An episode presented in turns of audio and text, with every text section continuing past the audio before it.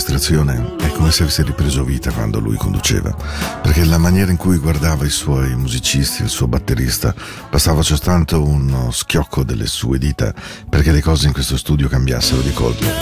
E lui era unico, perché quando finalmente questo groove stava arrivando nella stanza, dimenticatelo, dimenticalo completamente, non c'era nient'altro al mondo come lui. E tutto, improvvisamente, compreso le chitarre, rispondevano semplicemente ai movimenti del corpo di Bird Bacharach. Portava, portava un'incredibile quantità di vita in qualsiasi studio musicale in cui si infilasse. A mio personale parere, è probabilmente uno dei più grandi di tutta la storia della musica e certamente di quelli che io ho conosciuto. Queste sono le parole che Phil Ramone ha dedicato a un gigante della musica come Bird Bacharach.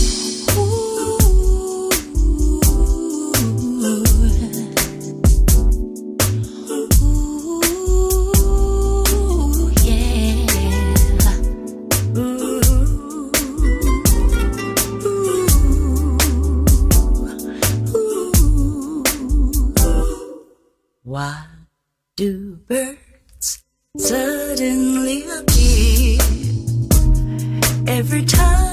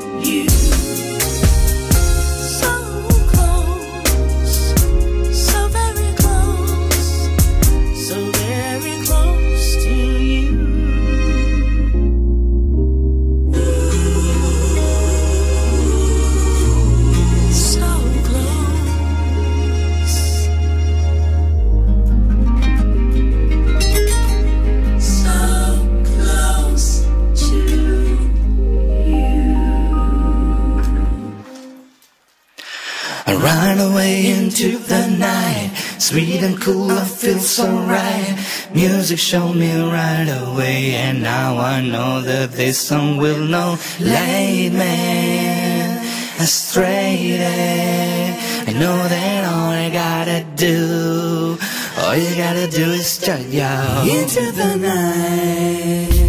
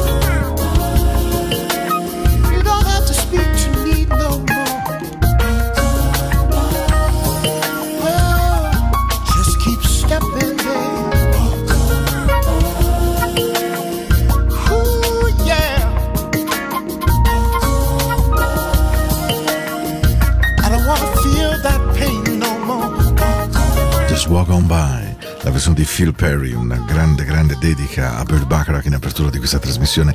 Dovete sapere con molta, molta umiltà e con molta sincerità e con anche molta intimità con voi, ho veramente pianto moltissimo perché Bird Bacharach ha fatto parte della mia famiglia, della mia vita. Eh, mio padre lo suonava spesso al pianoforte, mia sorella lo cantava disperatamente, certo non rendendogli particolare onore. A mia mamma piaceva perdutamente, era anche un bellissimo uomo a quei tempi. Bird Bacharach ha ha attraversato il tempo dal 1928, nasce anzi nel 29 per esattezza, muore nel 2023 a 94 anni di morte naturale, ma insomma una vita fortunata, quattro matrimoni, Angie, Dickinson su tutte, ma Carol Bayer Sager che lo salva da un periodo di oblio facendogli scrivere New, York Theme, The Best That You Can Do, la, la colonna sonora di Arthur Theme con Christopher Cross, insieme sempre a Carol Bayer Sager scrivono That's What Friends Are For, che permette a lui di fare la pace con la sua musa Diane Warwick, con la quale aveva litigato alcuni anni prima.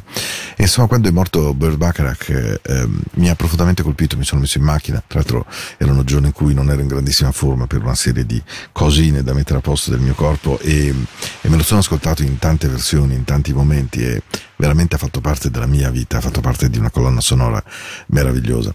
Il mio babbo, come direi se fossi toscano, mi raccontava sempre che mio papà suonava molto bene George Gershwin e lo amava perdutamente, diceva che l'unico Gershwin che aveva conosciuto nella sua vita, oltre appunto a Jordan Ira, eh, era Burt Bacharach, un gigante veramente della musica. Non, non posso che non aspettare un tributo di tutti gli artisti del mondo che vorranno sicuramente rendere omaggio ad un grande genio.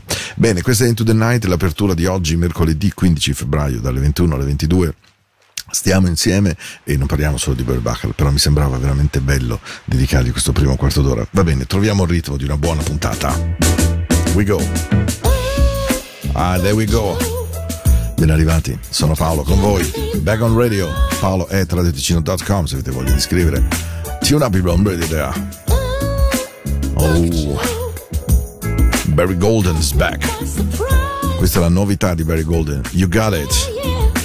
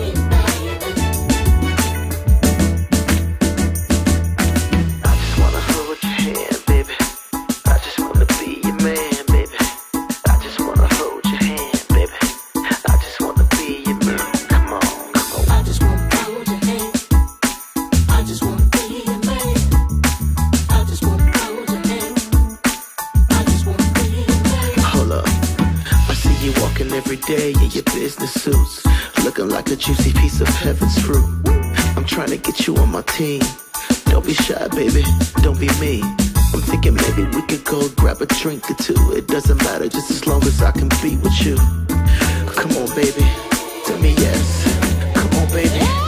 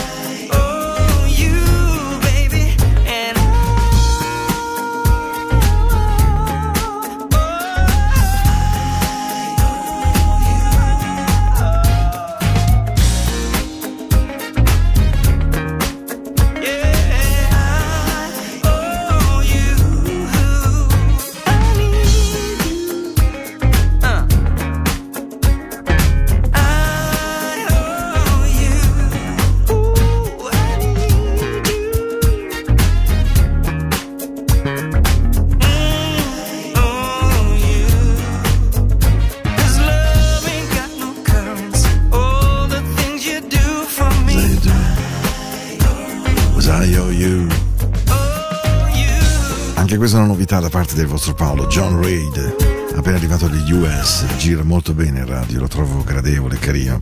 Fa malinconia, abbiamo parlato di Diane Warwick e sua nipote Whitney Houston, una fine indecorosa, inspiegabile per una donna così bella, per una donna così magica, così, così tutto, no? E, mm, credo troppo facile dare la colpa a Bobby Brown e della fine di Whitney Houston, credo che sia stato qualcosa che le apparteneva. Gran bel film, I Just Wanna Dance With Somebody e la forza della tecnologia moderna e che P2J può prendere la voce insieme a Whitney Houston e rendere magica I Just Wanna Dance With Somebody questa è Into the Night del 15 di febbraio come state? Mm. Ah,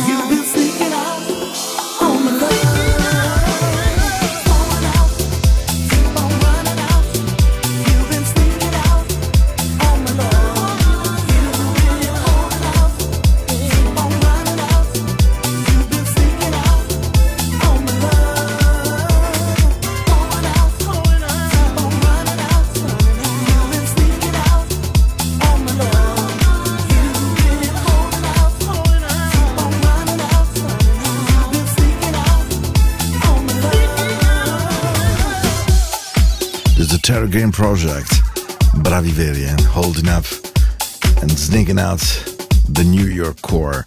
Mi piacciono moltissimo tra l'altro sono un gruppo, pensate, tedesco di Hamburgo e in realtà beh, di una bravura pazzesca, stanno avendo un grande successo anche nelle classifiche indie soul, tanto per intenderci. E Sneaking Out era proprio carina, carina, carina.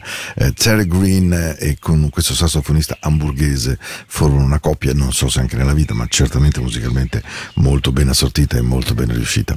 Abbiamo fatto una buona partenza, oddio, partenza, siamo già al 34 minuto, per cui proprio di partenza non si può dire, però ehm, questa sera abbiamo adesso in fila due canzoni straordinarie, cioè di quelle proprio belle, belle, belle, belle. Due novità, tra l'altro, di due personaggi veri, non di questi che magari vado a sfrugugliare in giro, che così famosi non sono, loro lo sono tantissimo. Uno è Babyface, l'altro è Meja. Eh, Babyface canta As a Matter of Fact e lei I Don't Mind. Sono i nuovi due singles di due voci straordinarie e io non so come faccia Babyface, eh, veramente ha proprio ting ting ting, una dietro l'altra, una più bella dell'altra. Dura pochissimo, solo 2 minuti e 30, ma as a matter of fact mi piace tantissimo, come del resto I Don't Mind Meja. Beh ragazzi, avete 8 minuti di grande musica qui a Radio Ticino, a Into the Night, la vostra amata musica della notte, spero. I just met the prettiest girl in the whole wide world. I just met my sunshine, ooh, sunshine. And she lights up the world because she's so fine, so fly,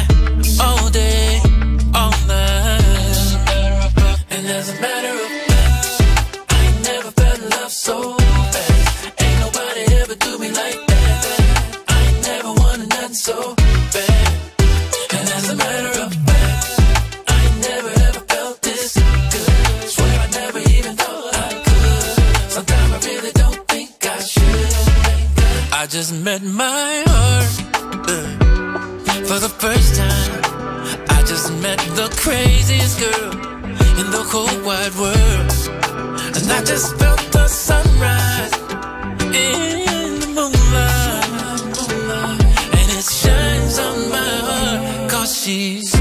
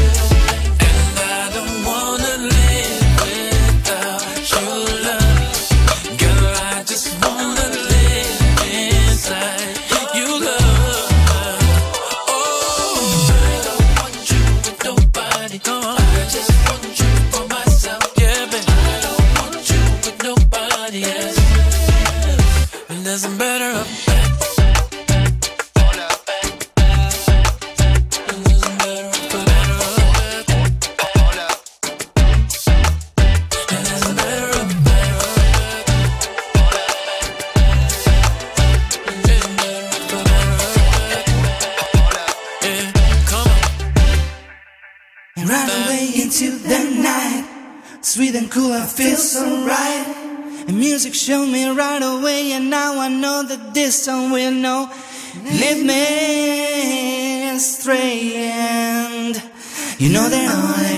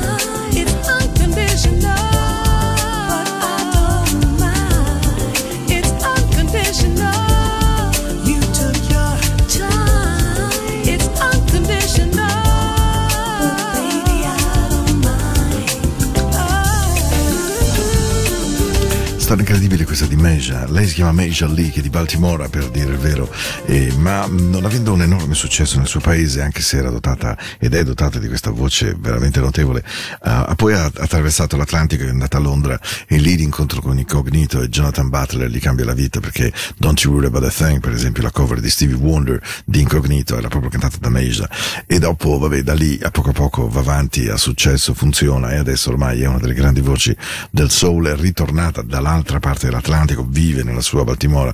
Mi diverte molto il fatto che abbia un figlio di nome Jazz. Ehm, mi domando quando lo chiama Jazz, eh, non so come risponde lui, probabilmente, non lo so, non sono sicuro, credo anche di aver detto una stupidata terrificante. Allora, ce la cantiamo una canzone di quelle come solo la musica black soul sa essere, secondo me. Nel senso, eh, questa è una canzone di Brian Jones che sta avendo un grande successo nelle radio, naturalmente colored americane, Nothing Else Matter of Complaining and Just Praise, che vuol dire inutile che null'altro conta che eh, trovare fede trovare forza. E lui ha deciso di scrivere questa canzone, lui è un cantante soul, un crooner molto bravo, molto, molto apprezzato, chiaramente non conosciutissimo alle nostre platee, alle nostre latitudini ma decide di cantare una canzone a- in stile gospel, quindi chiama amici, cori e insomma questa canzone Nothing Else Matter, null'altro conta, sembra davvero tirata fuori da un canto gospel, mi piace moltissimo, qui a Into the Night.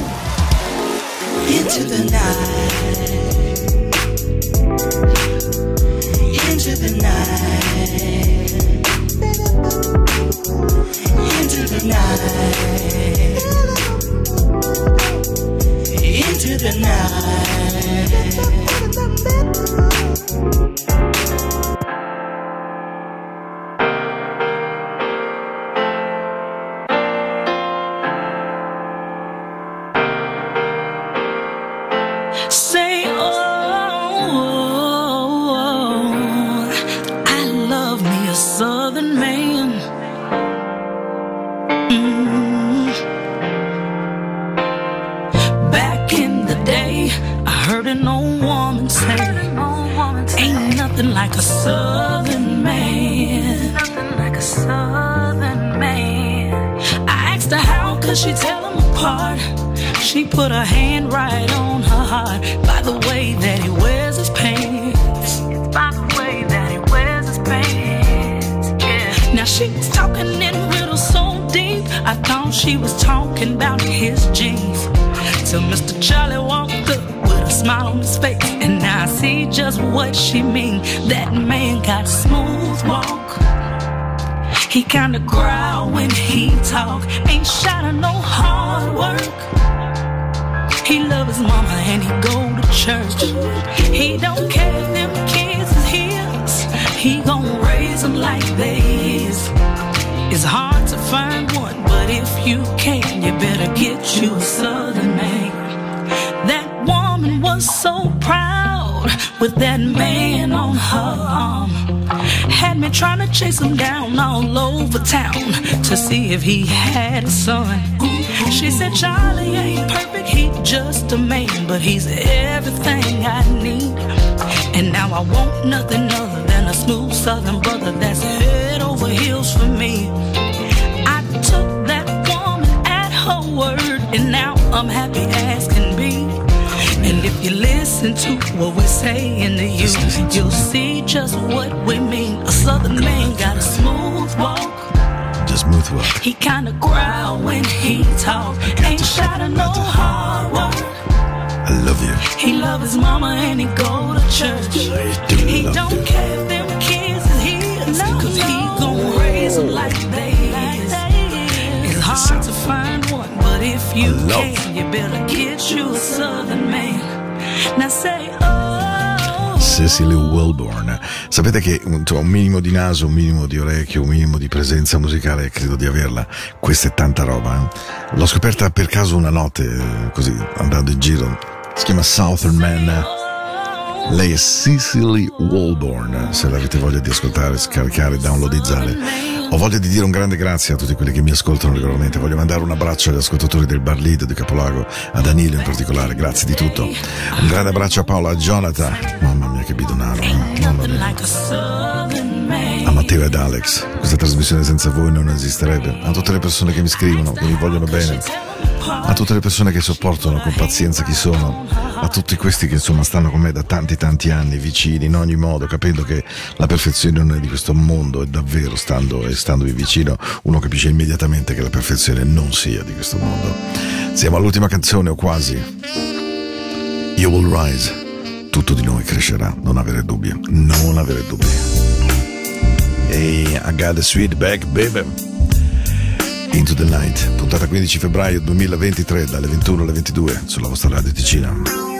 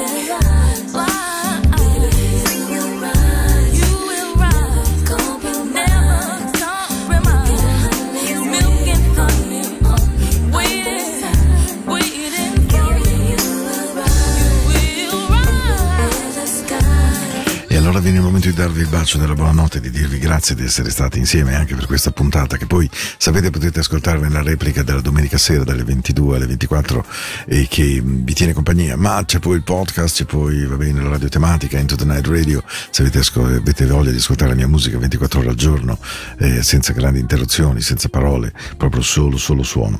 Vi auguro una buona notte, vi auguro davvero di stare bene, che domani possa essere una buona giornata. Ve lo auguro con tutto il cuore, per quanto possa fare un buon DJ che in definitiva può solo trovare buon suono per i suoi ascoltatori. Un abbraccio.